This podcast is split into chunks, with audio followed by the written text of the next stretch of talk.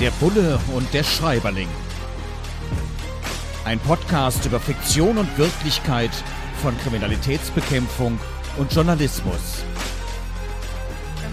Mit Sebastian Fiedler und Frank Überall.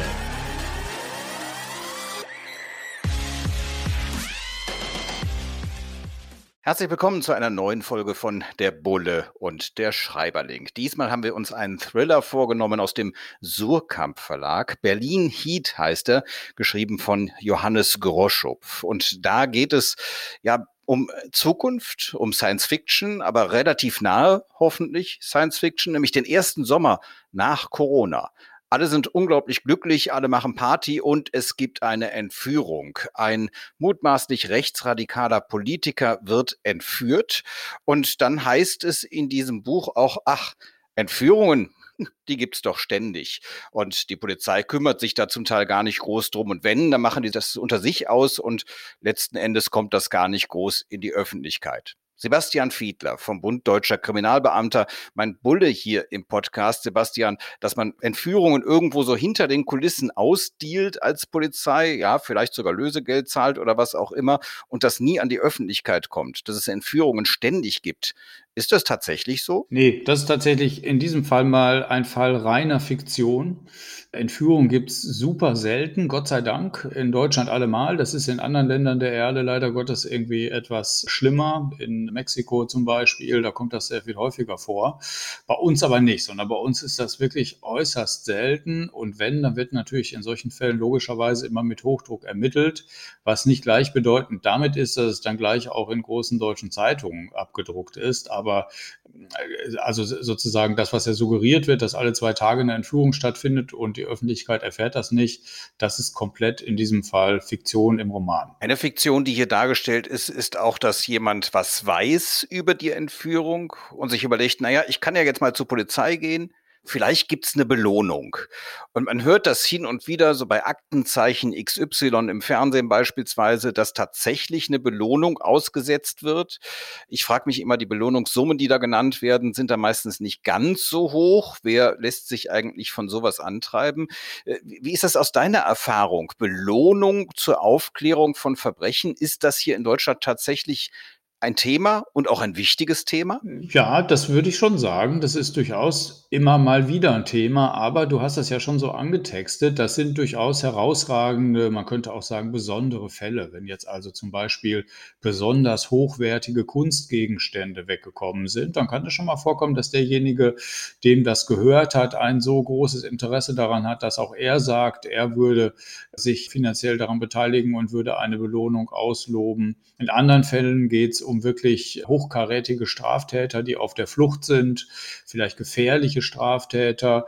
Aber es muss natürlich so sein, dass sich die Strafverfolger da einen Erfolg auch von versprechen. Das heißt, sie müssen eine Idee davon haben, dass es ein, ich sage jetzt mal, ein Publikum anspricht, das auch empfänglich ist dafür. Also wenn wir jetzt nur in Millionärsvillen Gegenden suchen würden, dann wäre das sicherlich nicht sonderlich reizvoll. Und deswegen spielt diese Summe an dieser Stelle, glaube ich, durchaus schon eine große Rolle.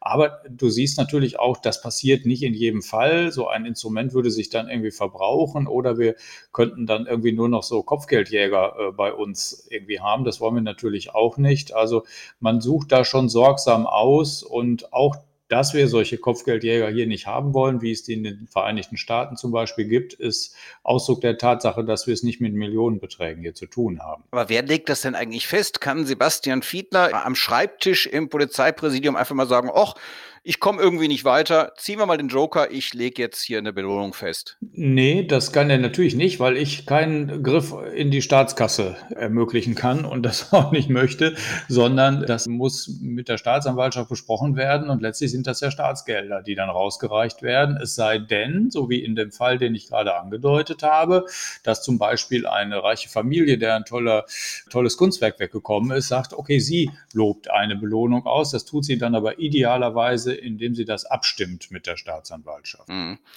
Jetzt geht es hier in diesem Thriller Berlin Heat von Johannes Groschupf vor allem auch um die Zeit nach Corona.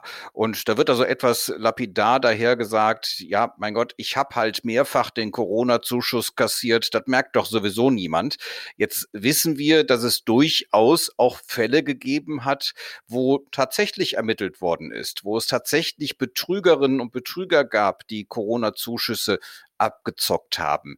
Äh, ist das für euch als Kriminalpolizei tatsächlich im Moment eine relevante Mehrarbeit? Total. Ich kenne ganz viele Kolleginnen und Kollegen, die darüber schimpfen, dass sie den Schreibtisch voll haben. Das sind immer die Dienststellen, die sonst für gewöhnlich auch schon Wirtschaftskriminalität bearbeiten und sich darum kümmern.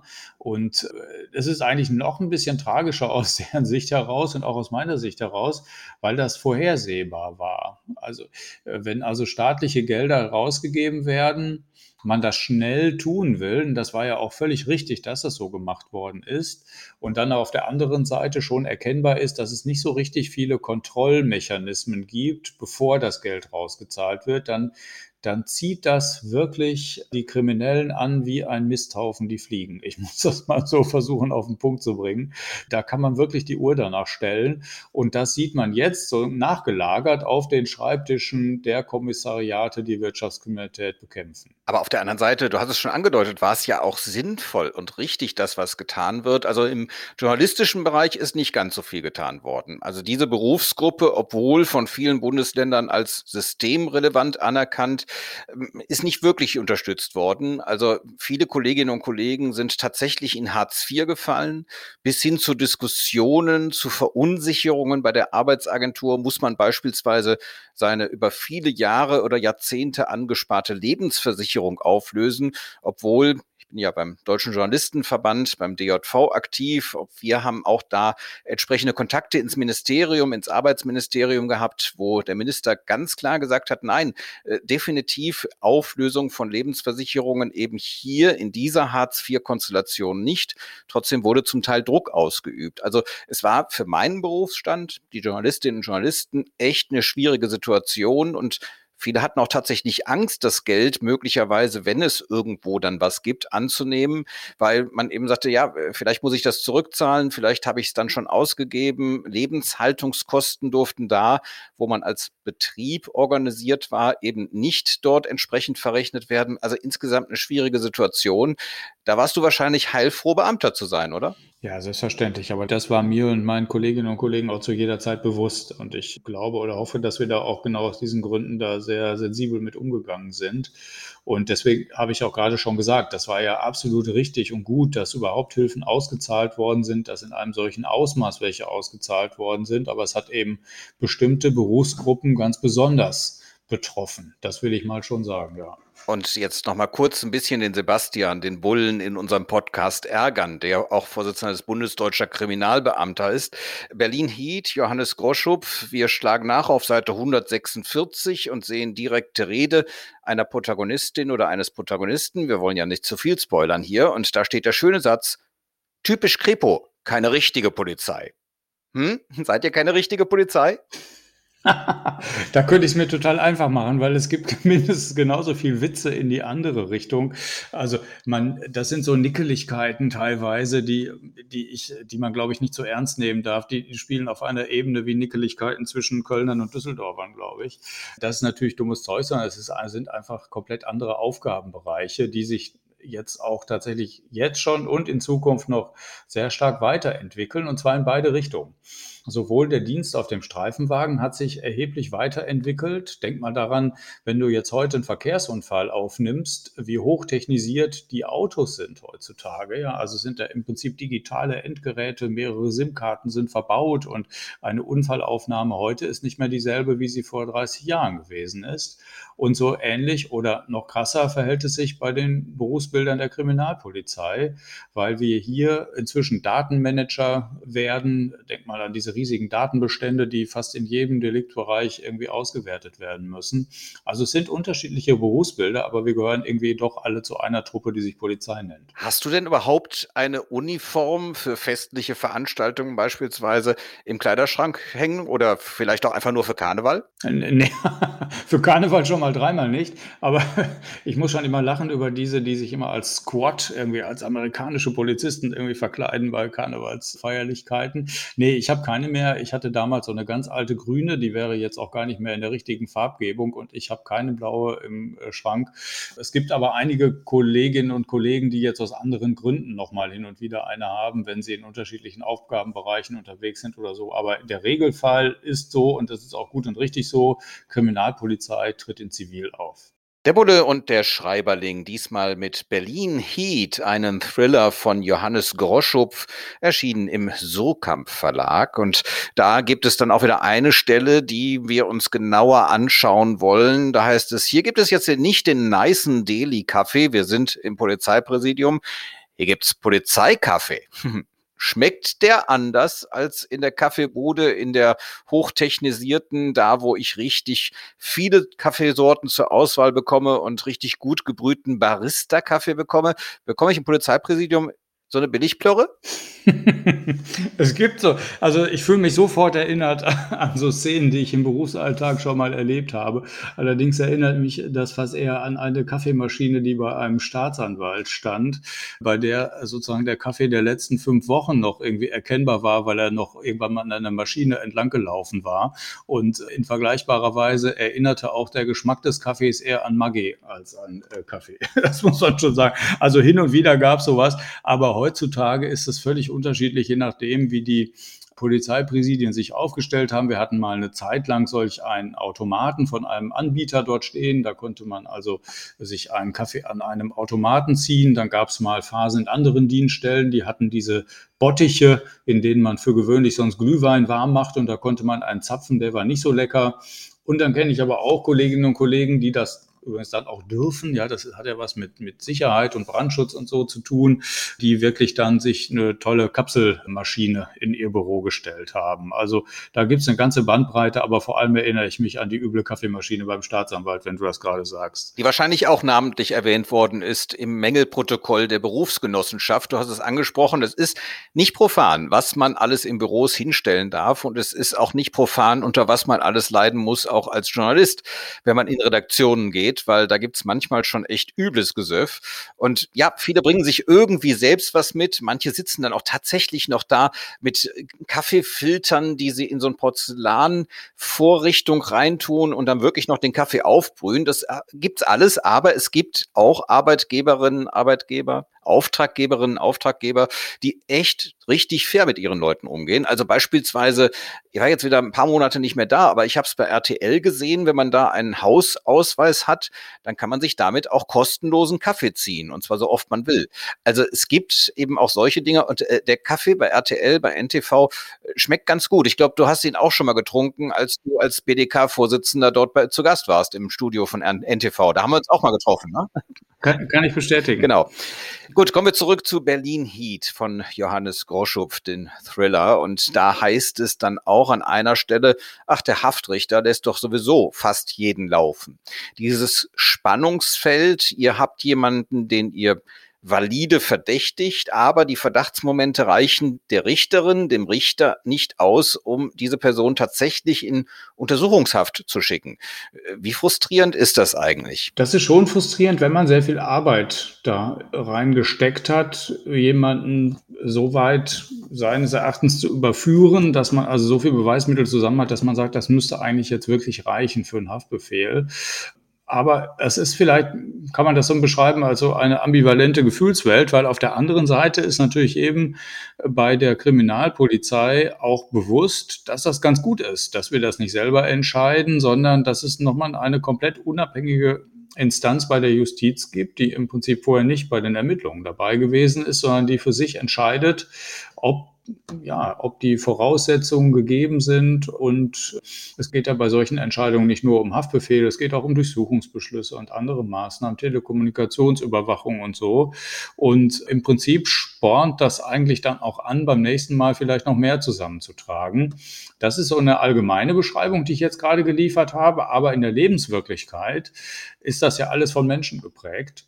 Und da will ich nicht verhehlen, dass ich auch in meiner Vergangenheit schon mal so einen Amtsrichter vor Augen hatte, wo wir uns regelmäßig über den geärgert haben, weil wir dachten, meine Herren, der tickt mal ganz besonders, um das mal so sehr vorsichtig zu beschreiben. Also ich kenne so eine Situation natürlich auch und ich habe sie auch jetzt noch mal ganz aktuell gespiegelt bekommen. Ich durfte mir den Film Hinter den Schlagzeilen vorab anschauen, der die beiden Obermeiers, die beiden Investigativjournalisten von der Süddeutschen Zeitung über lange Zeit für einen Doku Doku-Film begleitet hat. Der ist in den Kinos auch zu sehen, kommt wohl auch demnächst noch ins Fernsehen.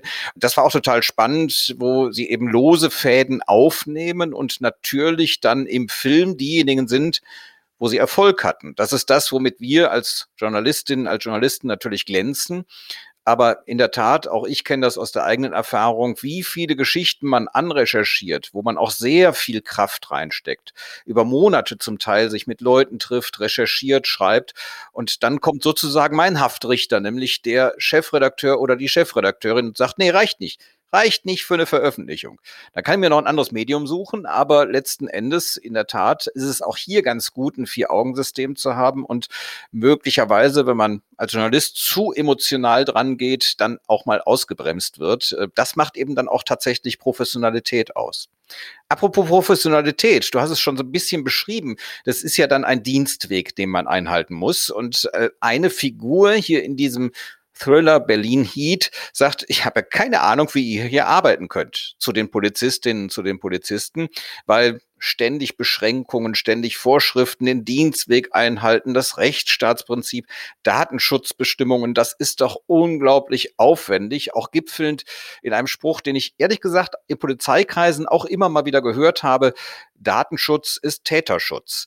Wie siehst du das? Dieses Dickicht an vielen, vielen Vorschriften, ist das manchmal tatsächlich ein Hemmnis? Es läuft ja nicht so ab wie im Tatort, wo man einfach mal fünf Grad sein lässt. Da hat man schneller ein Disziplinarverfahren am Hals, als man gucken kann. Ja, ist ein, in der Tat ein riesengroßer, himmelweiter Unterschied, bin ich geneigt zu sagen. Du findest ja keinen Tatort, wo überhaupt auch nur eine Belehrung eines Beschuldigten oder eines Zeugen vor der entsprechenden Vernehmung stattfindet. Und an dieser Kleinigkeit kannst du das schon erkennen. Aber ich meine, auf der anderen Seite, wie will ein Autor das auch erzählen, damit die Geschichte noch spannend bleibt?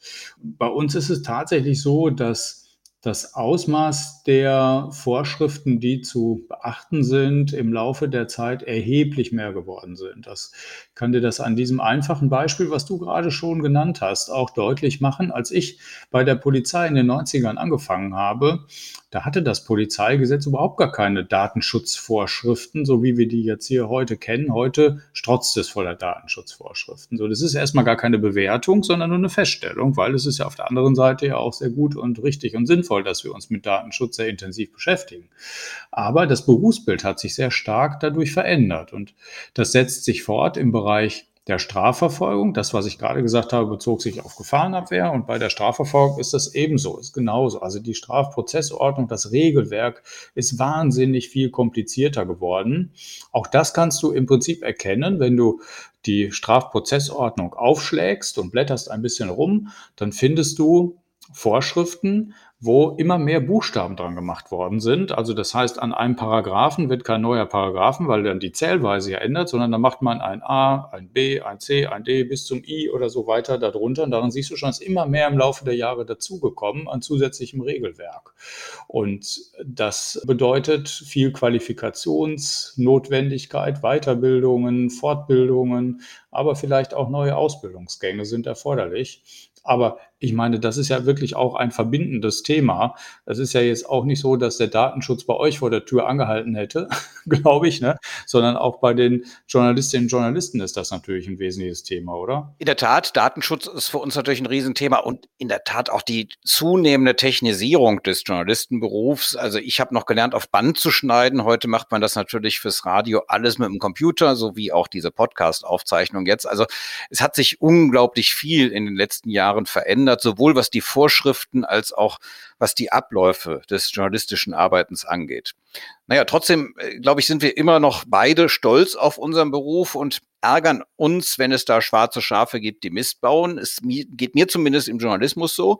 Ich meine, wir sind alle nur Menschen, aber ein Thema wird eben auch hier thematisiert in diesem Thriller Berlin Heat im Surkamp Verlag erschienen von Johannes Groschupf. Und da heißt es, naja, manche Elite-Polizisten, manche Mitglieder von Sondereinsatzkommandos, die horten dann schon mal Munition und rüsten sich für den Rassenkrieg, für die Machtübernahme, also Rechtsradikale.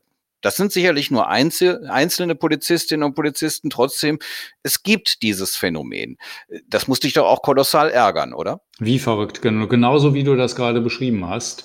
Und das sind ja nun wirklich tiefschwarze Schafe, die du da gerade beschrieben hast. Es ist ja tatsächlich so, dass so ein paar Verrückte da aufgetaucht sind und äh, soweit ich weiß, bis heute noch der Generalbundesanwalt diesbezüglich ermittelt, die bei Spezialeinheiten gearbeitet haben und sich mit allen möglichen Zeug an Waffen und Munition versorgt haben, weil sie der kruden Vorstellung anhängen, es gäbe irgendwann mal so einen Tag X und da müsste man halt irgendwie bewaffnet sein und dann gäbe es einen Bürgerkrieg und so etwas.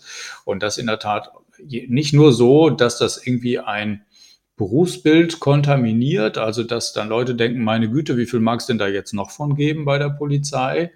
sondern das ist auch zusätzlich wirklich eine echte Gefahr für den Rechtsstaat, weil das ja ein Beruf ist, bei denen die äh, Mitarbeiterinnen und Mitarbeiter das Gewaltmonopol des Staates innehaben. Also das heißt, alle Menschen, die in Deutschland leben, die vertrauen der Polizei das Gewaltmonopol an. Die dürfen Gewalt ausüben, andere nicht. Und das halt steht, wie sie das machen dürfen, steht in den Gesetzen. Und die Typen, über die wir jetzt gerade reden, die stellen sich komplett außerhalb dieses ganzen Gefüges und gehören natürlich so schnell wie möglich erstens rausgeschmissen und zweitens hinter Schloss und Riegel. Ein wunderbares Schlusswort für diese Folge von Der Bulle und der Schreiberling. Wir haben uns beschäftigt mit Berlin Heat von Johannes Groschupf, erschienen als Thriller im Surkamp Verlag. Und ja, wenn Sie und ihr Spaß dran hattet, dann folgt uns auf den sozialen Netzwerken, Twitter, Facebook und Instagram und äh, ja, schaltet wieder ein. 14 Tage später gibt's die neue Folge von Der Bulle und der Schreiberling. Bleiben Sie uns, bleibt uns gewogen.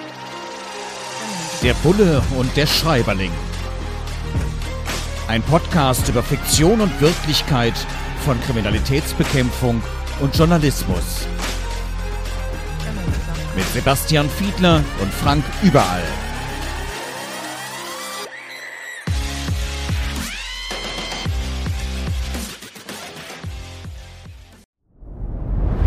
Dir hat dieser Podcast gefallen? Dann klicke jetzt auf Abonnieren und empfehle ihn weiter. Bleib immer auf dem Laufenden und folge uns bei Twitter, Instagram und Facebook. Mehr Podcasts findest du auf meinpodcast.de.